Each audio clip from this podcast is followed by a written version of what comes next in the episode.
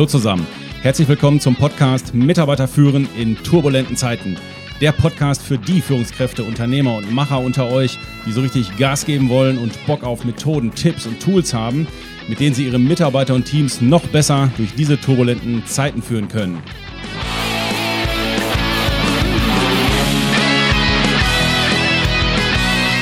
Mein Name ist Thomas Pütter und heute gibt es die zweite Folge der kleinen Dreierstaffel zum Thema Resilienz. Heute natürlich wieder mit dem Mastermind von Denkneu, Ines Olzer.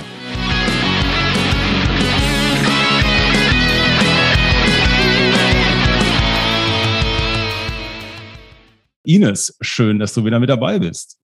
Hallo Thomas. Naja, ich dachte, ich kann dich jetzt auch nicht hängen lassen bei dem Thema. ja, so, so viel steht mal fest. So viel steht mal fest. Ja, ich habe, äh, also in der letzten Folge haben wir darüber gesprochen, was ist Resilienz allgemein, wie äußert sich das und wie kann ich das auch als Führungskraft wahrnehmen, wenn mhm.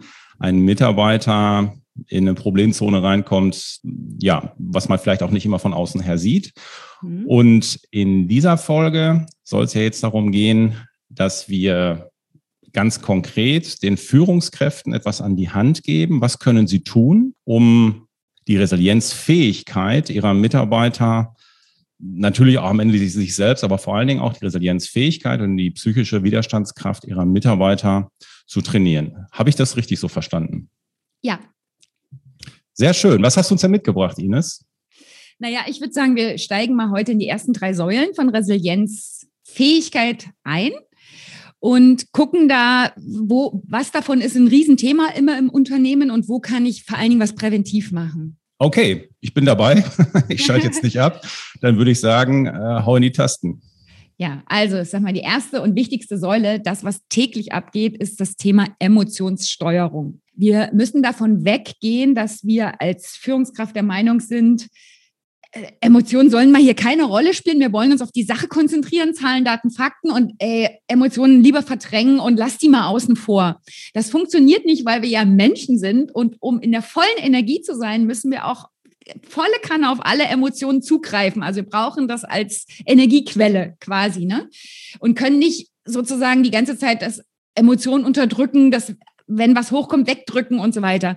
Von daher ähm, ist, ist unser Ziel schon als Führungskraft, wir wollen, dass die Menschen ihre Emotionen zeigen, dass äh, wir sie auch dass sie sie auch ausleben können, aber wir müssen sie eben steuern. Da, da haben es aber die schwer, die nicht in der Waldorfschule waren, oder?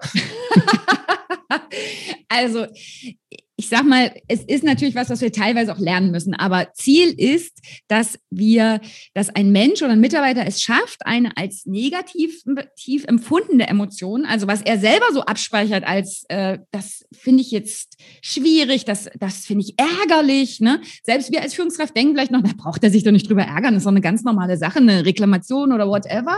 Aber wenn er das so empfindet, dass er sich wahnsinnig da ärgert, dann müssen wir es schon schaffen, dass das nicht einfach nur so weiterlebt oder sogar unterdrückt, verdrängt wird, sondern dass wir das halt annehmen, dass wir da vielleicht ein Gespräch führen, damit diese Emotionen im Grunde genommen anerkannt, also das ist so der Umgang mit starken Emotionen, ne? man muss sie anerkennen und nicht unterdrücken, weil sonst haben wir das Prinzip Schnellkochtopf. Die Emotionen ist wie in so einem Schnellkochtopf gefangen und wird immer stärker, stärker. Es entsteht ein Riesendruck im inneren System und irgend, an irgendeiner anderen Stelle explodiert es plötzlich. Also tickt ein Mitarbeiter aus in, bei einem Thema, was ganz pingelig ist, also Kleinkram. Es ist hat sich woanders schon angestaut. Das heißt, wir gucken permanent, okay, wo ist denn hier gerade ein Schnellkochtopf?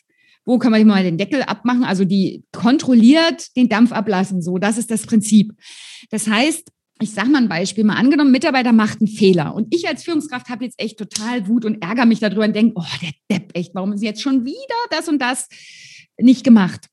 So, und dann gehe ich aber hin, ich bleibe nicht in dieser Wut und Ärger, sondern ich gehe hin, gehe in Gespräch und sage, sag mal, wie ist denn das jetzt passiert? Wie kann das denn jetzt dazu? Erklär mir mal deine Sichtweise. So, angenommen, der Mitarbeiter sagt dann, ja, mir fehlte die und die Info, Info irgendwie ist diese Info aus dem letzten Meeting, wo das zwar beschlossen wurde, es soll so und so gemacht werden, nicht bei mir angekommen. Und es zeigt sich tatsächlich, äh, fehlten Infos, da hatte der gar keinen Einfluss drauf. Er hat einfach die Info, was weiß ich, in dem Formular soll das und das anders gemacht werden, mhm. ist nicht angekommen. So. Das heißt, mein negatives Gefühl von Wut und Ärger wandelt sich ja in ein Gefühl von vielleicht, ja, habe ich Verständnis, Einsicht, Nachsicht. So. Und ich kann mein Gefühl wandeln. Und ich bleibe nicht da drin, wenn ich jetzt mal angenommen aus dem inneren System von mir kriege, ja, oder ich habe den Glaubenssatz, man muss perfekt sein, es darf kein Fehler passieren. Könnte ich auch den Spruch bringen, ja, dann reiß dich mal zusammen, dann musst du eben deine Informationen dir besorgen. Kann ich jetzt auch nicht wissen und muss ich mich nicht kümmern, dass du aus dem Meeting die Info kriegst. So, dann würde ich aber die Wut in mir drin lassen. Ich würde in der Emotion bleiben und vielleicht sogar zwei Wochen, drei Wochen. Ich würde vielleicht dreimal meine Kinder noch anschnauzen, weil ich in der Emotion bleibe. Wenn ich aber es schaffe, ein ordentliches Gespräch zu gehen, die Fakten anzunehmen, kann sich mein Gefühl wandeln, kann sich wandeln in, ich bin einzig, nach sich, verstehe das, okay, wir finden eine Lösung und die Emotion hat sich aufgelöst. Und dieses Steuern, darum geht es. Das muss eine Führungskraft fähig sein, in Zukunft die Emotionen also wahrzunehmen und auch ein Gespräch zu führen, damit es sich dreht in eine positive Emotion. Ja, ich glaube, mit dem Schnellkochtopf, das kann ich gut nachfühlen. Wenn ich hier so meine Abendrunde mit dem Mountainbike an der Elbe entlang drehe, äh, dann siehst, siehst du wirklich, glaube ich, wer hat, also du siehst den Leuten das doch im Gesicht an, wer den, wer den Deckel mal aufgemacht hat und seine Emotionen mal rausgelassen hat und dann siehst du diese verbitterten Gesichter, die dich angucken, als ob du sonst was gemacht hättest, aber ich fahre ja nur Fahrrad. Also da denke ich mir, sag mal, Leute, geht mal an euer Selbstmanagement ran und das ist das ja am Ende dann. Ne? Die haben einfach ja, Themen, ja. die sind, du siehst denen an, dass die verbittert sind. Ja, das sind dann lauter verdrängte Sachen. Also es geht wirklich um bewussten Umgang mit starken negativen Emotionen. Und Resilienz bedeutet, dass man diese wahrnehmen kann und die richtigen Maßnahmen ergreifen kann, um sich wieder besser zu fühlen. Das ist Resilienz. Ich könnte mir auch vorstellen, dass es, sagen wir mal, präventiv, wenn man, wenn man nicht als verbittert hat durch die Gegend laufen will, dass es auch ähm, sinnvoll ist, mal mit anderen in Kontakt zu gehen ne? oder auch mal, ja, vielleicht einfach mal auch mal Hilfe anzunehmen von anderen. Also ich kann auch Leute, die sind, also auch Mitarbeiter, ne, die nehmen zum Verrecken keine Hilfe an. Ne? Das, die denken, äh, denen fällt ein Zacken aus der Krone, wenn sie, wenn sie auch mal Hilfe annehmen, auch gerade in diesem Gebiet, oder?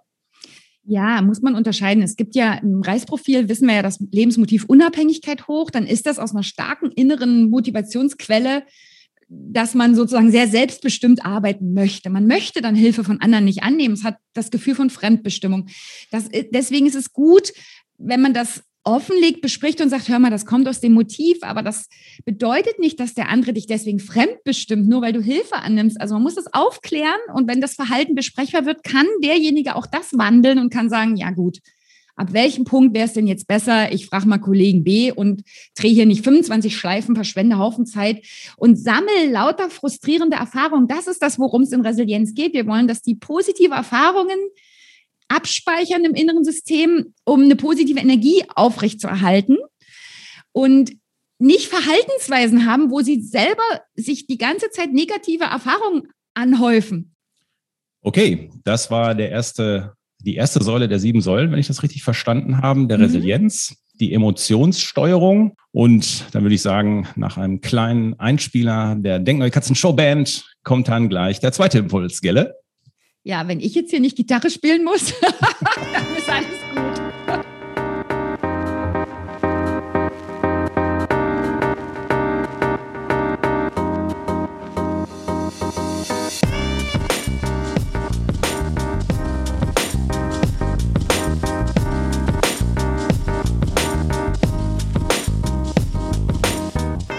Ja, meine Lieben, auch die Denkneue Katzen-Showband kann resilient sein und sich empathisch auf die Inhalte der einzelnen Podcast-Folgen einstellen, was wir hiermit getan haben.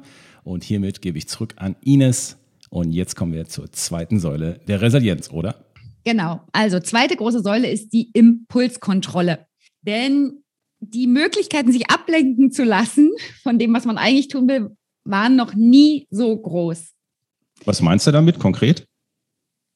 Naja, ich sag mal, das eine war ja so das ganze Thema Social Media, als das so aufkam. Ne? Wir können also rund um die Uhr on sein, ist heutzutage, heutzutage normal, ständig mit allen connected sein, ganzen Tag äh, WhatsApp kriegen oder 25 Kanäle geöffnet haben, so und so viele Social-Media-Kanäle. Wir sehen ja, dass die neuen Generationen wachsen ja so auf. Du kannst es gar nicht verhindern. Also das ist deren Netzwerk, das ist ihre Community und so weiter. So, jetzt ist das aber im Arbeitsleben natürlich ähnlich. Wir haben da auch da mehrere Chat-Kanäle. Also manche kommunizieren sowohl über WhatsApp als auch über MS Teams, als auch über, ganz viel läuft dann noch per Mail und so weiter. Und die Mitarbeiter sind einfach überfordert davon, dass die Informationen durch viele Kanäle kommen und sie das Gefühl haben, sie müssten noch das checken, da kann noch eine To-Do stehen, dann haben sie noch ein Trello-Board, dann haben sie noch das. Überall ne, sind, sind Aufgaben und dann gibt manchmal gibt es auch noch ein Ziele-Board, noch, noch mal eine andere Software. Viele haben zwei, drei Digitalisierungssysteme laufen. Also es ist mega krass, wie viel Energie gebunden wird, weil von so vielen Stellen Impulse kommen. Und die Menschen trainieren sich dann ihre ganze Arbeitsweise so um, viele Dinge nur noch so schnell oberflächlich zu nehmen und so weiter. Und man hat das Gefühl, es passiert, dass sie nicht mehr wie früher fokussiert und konzentriert eine Aufgabe erledigen oder eine nach der anderen, sondern die schwimmen und sind permanent äh, vom Geist her dabei, noch da zu hören und dort noch die Idee und der Mensch hat noch, also der Kollege hat noch das gesagt und so. Und man denkt immer, ey, jetzt mach mal deine Tür zu, schalt mal alles ab und mach einfach mal diesen einen Job fertig. Und sie bringen sich damit ja auch wiederum selbst da, darum, ein positiver, positives Erlebnis zu haben, weil sie ja eine Sache abgeschlossen haben und so einen quasi kleinen Erfolg feiern könnten. Können sie aber nicht, weil sie 25 Projekte gleichzeitig laufen haben. Alle sind auf 20, 50 Prozent.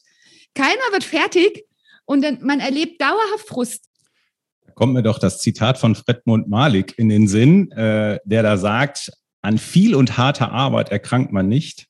Davon wird man nur müde. Man erkrankt an uneffizienter Arbeit. Das passt doch da gut rein, oder? Ja, genau, das ist auch das Thema. Wir wissen es doch selber noch von früher. Ich meine, harte Arbeit oder man, man schafft zehn Stunden, ja. Wenn es das ist, was auf also Sinn einzahlt, also was darauf einzahlt, ein Ziel zu erreichen. Und ich habe das Ziel im Blick und ich bekomme davon von meiner Führungskraft auch Bestätigung, Lob, dass ich auf dem Weg bin und Schritt für Schritt mich in Richtung Ziel be bewege. Dann bin ich motiviert. Ja, es ist hart. Ja, ich muss viel Zeit investieren. Ja, es ist vielleicht erst im halben Jahr das Ziel erreicht, aber ich bin dran und kriege ja immer wieder Energie. Also es ist ein ständiges Geben und Nehmen von Energie. Und, und dann dadurch bleibe ich auch zielstrebig konzentriert und baue immer wieder jeden Morgen die Energie auf, um das Ziel zu erreichen.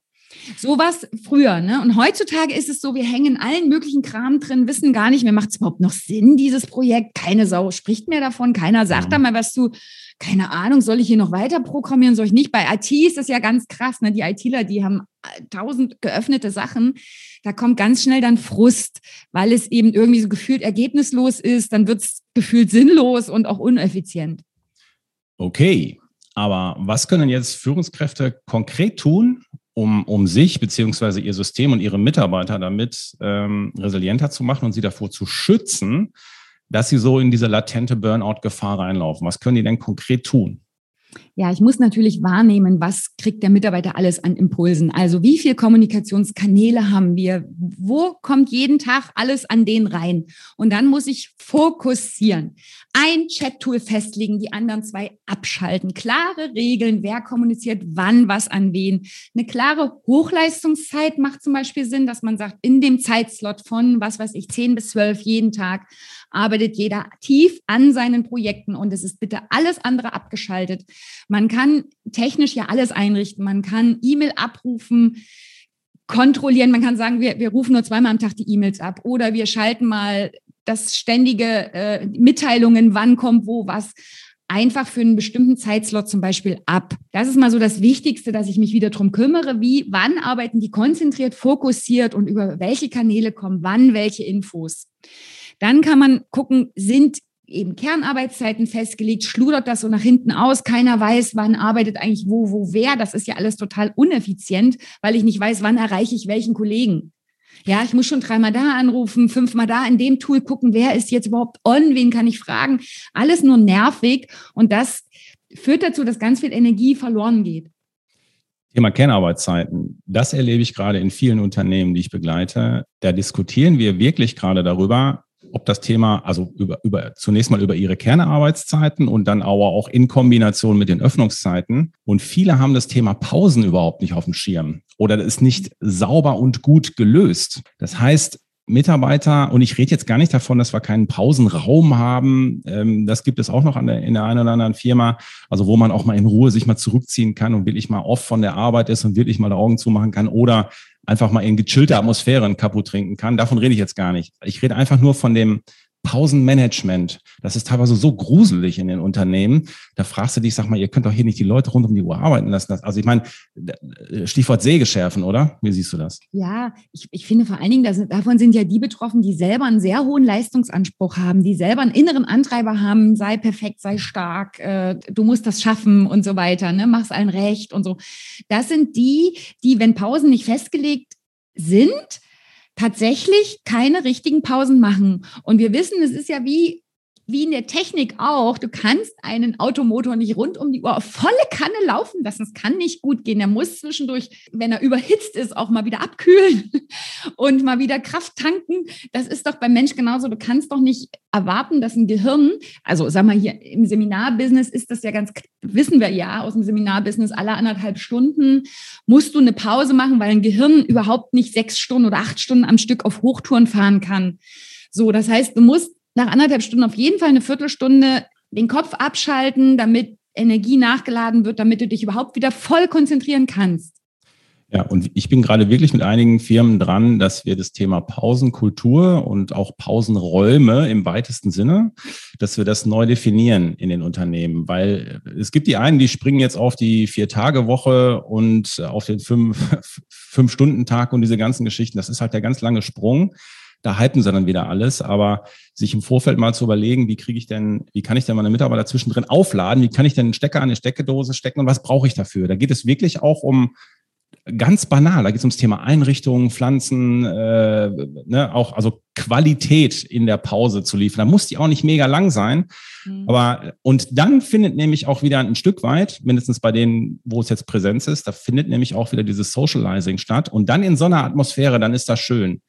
Wenn die mhm. aber zehn Minuten noch an ihrem Rechner sitzen in, und das soll dann die Pause sein und in, de, in, de, in den zehn Minuten checken sie dann noch die äh, ihre privaten WhatsApp-Geschichten und dies und das, ja, das ist dann auch nicht wirklich ähm, so, sagen wir mal, das ist nicht die Zukunft der Pause, sagen wir es mal so. Ich will jetzt gar nicht moralisch sein, aber das ist so, also da, wo wir es umgesetzt haben, merkst du, da, da kommt eine andere, da, da kommt so eine, so eine andere Ruhe rein.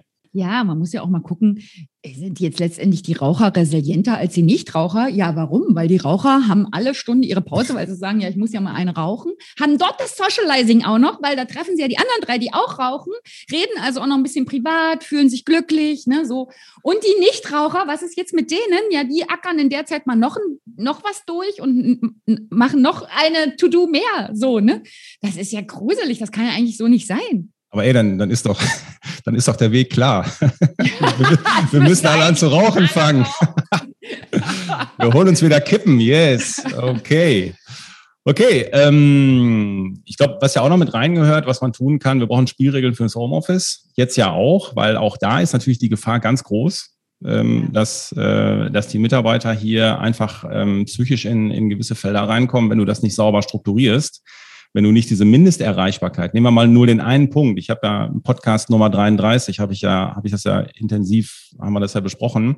Allein dieses Thema, wie erwarte ich als Führungskraft oder Arbeitgeber, wie du erreichbar bist über die einzelnen Kanäle. Das ist das Riesending, was die Leute ich habe Führungskräfte, die sind gefühlt deswegen im Burnout oder kurz vorm Burnout, weil die, weil die irgendwie fünf Kanäle aufrechthalten müssen oder meinen, sie müssten 24-7 inklusive Wochenende und so weiter immer da mhm. reingucken. Ja. Das ist, eine das ist natürlich Kiste. eine Milchmädchenrechnung. Es kann ja dauerhaft nicht aufgehen. Du musst halt gucken, dass dieses Aware-Sein Energie kostet. Wir, wir denken ja immer, das ist alles gar keine Energie. Dabei ist dieses, die Emotionsarbeit, also mit Menschen Mitarbeitergespräche führen, auf Emotionen eingehen und so weiter, kostet die doppelte Kraft, als wenn ich fachlich was mache. Da brauche ich doch nur Zahlen, Daten und Fakten vergleichen, irgendwo eintragen, irgendwo mir. Das kostet ja nicht so viel Kraft, wie wenn ich zwischenmenschlich drauf eingehe. Von daher ist es ganz, ganz wichtig, klare Zuständigkeiten haben, klare Meetingstruktur, klare Regeln, wie was laufen soll. Und vor allen Dingen zu gucken, wenn jemand etwas so tut, wie wir es besprochen haben, muss ich bestätigen. Ich muss emotional Energie reingeben, indem ich das wahrnehme als Führungskraft und sage, wow, du hast ja das und das schon abgeschlossen, super, freue ich mich. Ne? Also quasi positiv Feedback geben, dosiert in drei Stufen, bestätigen, loben oder mal ein Anerkennungsgespräch. Ja, schau mal an. Und schon sind wir wieder beim Thema Führung. Also zusammengefasst könnte man ja fast sagen bis zu diesem Punkt. Äh, wenn, wenn man vernünftig führt und unsere sieben Säulen der Führung auf der Kette hat, dann funktioniert das auch mit dem Thema Resilienz sehr gut, würde ich mal sagen. Ja, Ines, das war die zweite Säule der Resilienz in dieser wunderschönen Folge mit dir. Ich freue mich sehr, dass du dabei bist. Und da würde ich sagen, hören wir doch mal ganz kurz raus. Ähm, ich habe noch nicht die, die allerneuesten Tracks von der Denkneue Katzen Showband, die gerade frisch aus dem Studio sind, habe ich noch nicht rausgeschaut. Da würde ich sagen, gönnen wir uns mal einen, oder?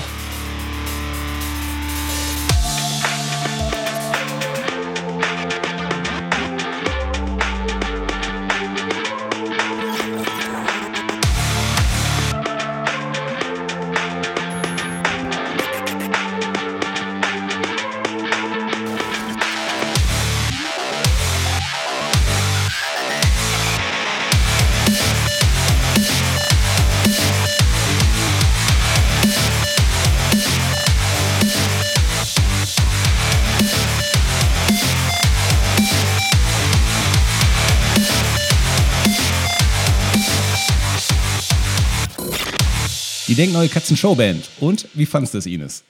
Ich fühle mich auch schon ein bisschen resilienter jetzt. okay. Ja, Ines, dann würde ich sagen, kommen wir zur dritten Säule der Resilienz, oder? Ja. Um was geht's denn da? Also ich, ich mag das Wort, ich sage es schon mal so richtig schön psychologisch theoretisch. Kausalanalyse. Ach du Werde ich jetzt immer mal wieder zwischendurch fragen, hast du eigentlich schon die Kausalanalyse? Ines, sag's es bitte nochmal, sag's nochmal. Das ist wunderschön, oder? Sag's nochmal. Nein, ich sag's nicht nochmal. Ich sag's jetzt mal übersetzt, also Ursachenanalyse. Und es geht darum, ich, es ist schlau, wirklich. Man darf, man muss halt eben gucken, dass man diesen Widerstand, so, ja, dieser ganze psychische Kram, dass man Genau, der ganze auf, Scheiß, da braucht doch ja, keiner. oh, was will die denn jetzt wieder mit ihrem Scheiß da so? Genau das habe ich gerade gedacht, als du Ach, Kausalanalyse du, das gesagt hast. Übertragen, ich habe deine Gedanken gelesen. Nein, aber ich meine, dahinter ist was ganz Kluges, weil es geht darum, Das dachte ich mir. dass man es schafft, den Grund, den wahren Grund dafür, dass man sich gerade emotional äh, negativ oder schlecht fühlt, den wahren Grund zu identifizieren, um dann die richtige Maßnahme zu finden, damit es einem wieder besser geht. Und ganz viele Menschen sind in dieser Kausalanalyse ganz schlecht. Das erleben wir nämlich jeden Tag im Unternehmen. Mitarbeiter sind gestresst, jammern, meckern. Und wenn wir genau hinschauen, was passiert, sie nehmen sich überhaupt gar keine Zeit, um die Situation gründlich zu analysieren, um rauszufinden, was genau ist der Grund, der mich verärgert und was kann ich tun, dass sich genau dieser Grund ändert. Sag mal, der Klassiker ist ja, man regt sich über Kollegen B auf. Der hat wieder das und das nicht gemacht und der sollte eigentlich haben. So, und da mal zu schauen, okay, was konkret hat er nicht gemacht? Ganz oft löst sich das schon auf, ist ein Missverständnis. Er hat es gemacht, hat es vielleicht noch woanders abgespeichert, ne? Oder er hat in einem Gespräch, wo festgelegt wurde, du machst das, du das, hat das falsch verstanden und geht davon aus, er macht es besten Gewissens. Also es ist einfach die Ursache nicht geklärt. Warum ist es denn nicht gemacht? Und nur das würde ja, wenn ich da die Maßnahme mache und, und da was verändere, würde ja eine Lösung oder ein besserer Zustand eintreten. Der, Zustand verbessert sich nicht, indem ich über etwas meckere und jammere und weitertrage im Unternehmen. Da ändere ich ja nichts an der Ursache. Also das ist mal das Erste. Ganz oft ist es schon so, dass man die Situation gar nicht gründlich analysiert und sich dafür die Zeit nicht nimmt. Okay, das heißt also, ähm, also ich nutze ja gerne an dieser Stelle die Frage, das heißt, wenn einer so ein bisschen knurrig durch die Gegend läuft, äh, frage ich den, hör mal, was beschäftigt dich eigentlich gerade wirklich? Ist, geht das in die Richtung? Genau. Es ist eigentlich, regen die sich über irgendwas auf, aber dahinter steckt eigentlich was anderes. Und dann müssen wir schon gucken, also das Gespräch ist ja immer, sage ich, wie das Meer. Ne? Du, jede Frage, die du stellst, geht es nochmal tiefer, tiefer, tiefer. Und wir müssen auf den Meeresgrund, um zu wissen, was ist denn eigentlich die Ursache dafür, dass es hier dieses Missverständnis zum Beispiel gibt oder dass es hier Unstimmigkeiten, Stress gibt. Jetzt hört sich das ja theoretisch schön an. Wir müssen die Ursache unserer schlechten Laune finden, um es mal so zu sagen. Jetzt ist ja nur für mich die Frage, äh, jetzt mal, jetzt habe ich ja hier, jetzt haben wir hier äh, die Führungskräfte, die zuhören. Was können die denn jetzt konkret tun? Außer diese brillante Frage zu stellen, äh, was beschäftigt dich eigentlich wirklich? Also ich sag mal, überhaupt ist es klar, es geht nicht mit einem Mitarbeitergespräch einmal im Jahr. Ich, ich weiß nicht, äh, diese, diese Auffassung, wie das so früher war, man macht ein Zielvereinbarungsgespräch oder ein Entwicklungsgespräch so einmal im Jahr, es kann ja nicht funktionieren. Es muss klar sein, dass ich mich also vielleicht zweimal im Jahr zumindest mit dem großen Gesprächsleitfaden hinsetze, wo wir halt Ziele und Entwicklungsziele festlegen, auch in, im Soft-Skill-Bereich, Entwicklungsziele auch auf der persönlichen Ebene. Also wir dürfen müssen weg von nur im fachlichen, äh, auf sicherem Gebiet uns bewegen, sondern man muss auch schon gucken, wie man vielleicht wirklich im Selbstmanagement andockt, im, in deinem Zeitmanagement, ähm, auch ein Thema Life-Work-Balance, ne, dass man da mal anfängt, sich zu trauen, auf diesem Feld von Persönlichkeit auch Entwicklungsziele zu setzen. Und dann hilft ja der coachende Führungsstil. Das heißt, ich helfe dem Mitarbeiter dabei, die Ursache zu finden. Also ich frage dann mit Gesprächstechniken tiefer, was genau das Thema ist und helfe ihm, dass er selbstständig Lösungen entwickelt. Und das ist das, was hier hauptsächlich stattfinden muss, der coachende Führungsstil ja, damit ich ihm helfe, diese Situation zu reflektieren. Weil ganz oft haben wir auch das Thema, dass die Mitarbeiter verschiedene Probleme vermischen und dann ist das alles so ein großer Sumpf, Sumpf an Unzufriedenheit und dann finden sie natürlich auch nicht die richtige Lösung, weil alles miteinander vermischt ist. Dann müssen wir tatsächlich gucken, dass wir das erstmal in einzelne Themenfelder sortieren, um vielleicht zwei, drei Maßnahmen zu finden, die das beheben. Das ist vielleicht auch nicht mit einer Maßnahme getan. Aber ganz, der häufigste Fall ist eigentlich der, dass die Mitarbeiter selber die wahre Ursache nicht, nicht erkennen. Die, viele haben diese Reflexionsfähigkeit gar nicht, meckern über ein Thema und man, wenn man tiefer fragt, sagt man, aber dann liegt es doch eigentlich daran, dass das und das nicht geklärt ist. Und sagen die, ja, stimmt, eigentlich ist es das. Und dann merkt man, okay, die sind da selber wirklich gar nicht drauf gekommen. Also die Führungskraft muss, darf nicht voraussetzen, dass der Mitarbeiter immer schon weiß, was die Ursache ist und die auch selbst behebt, das ist nämlich nicht so, sondern man muss schon sich Zeit nehmen und kurz andocken, kurz die Sache klären und schauen, hat der jetzt die richtige Ursache, damit das Ding hier mit einer Maßnahme auch vom Tisch ist? Oder doktern wir ein halbes Jahr daran rum, weil, weil wir tausend Sachen machen, die aber eigentlich nicht die Ursache beheben.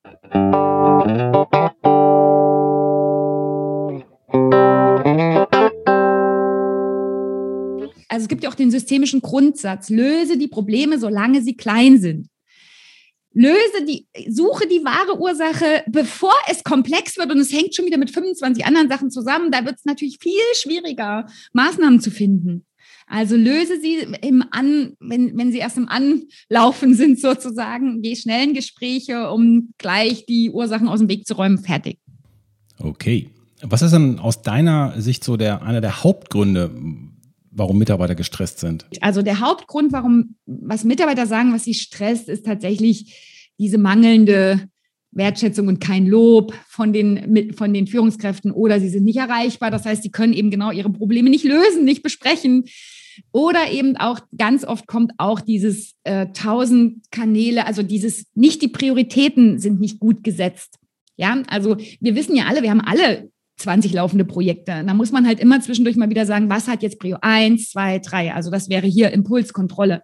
Ne? Ähm, auch das ist ein Haupthebel, um immer wieder die Leute in die Ruhe zu kriegen. Okay. Das nehme ich mal als Schlusswort. Ines, das waren die drei Säulen der Resilienz in unserer kleinen Staffel, Dreierstaffel. In der nächsten Folge geht es um die weiteren Säulen der Resilienz. Und dann würde ich sagen, schließe ich doch heute mal mit dem Zitat die Dinge sind nie so, wie sie sind, sondern sie sind immer das, was wir aus ihnen machen. In diesem Sinne, meine Lieben, ich wünsche euch was, Ines. Ich danke dir. Bin ich auch schon ein bisschen resilienter jetzt. Tschüss.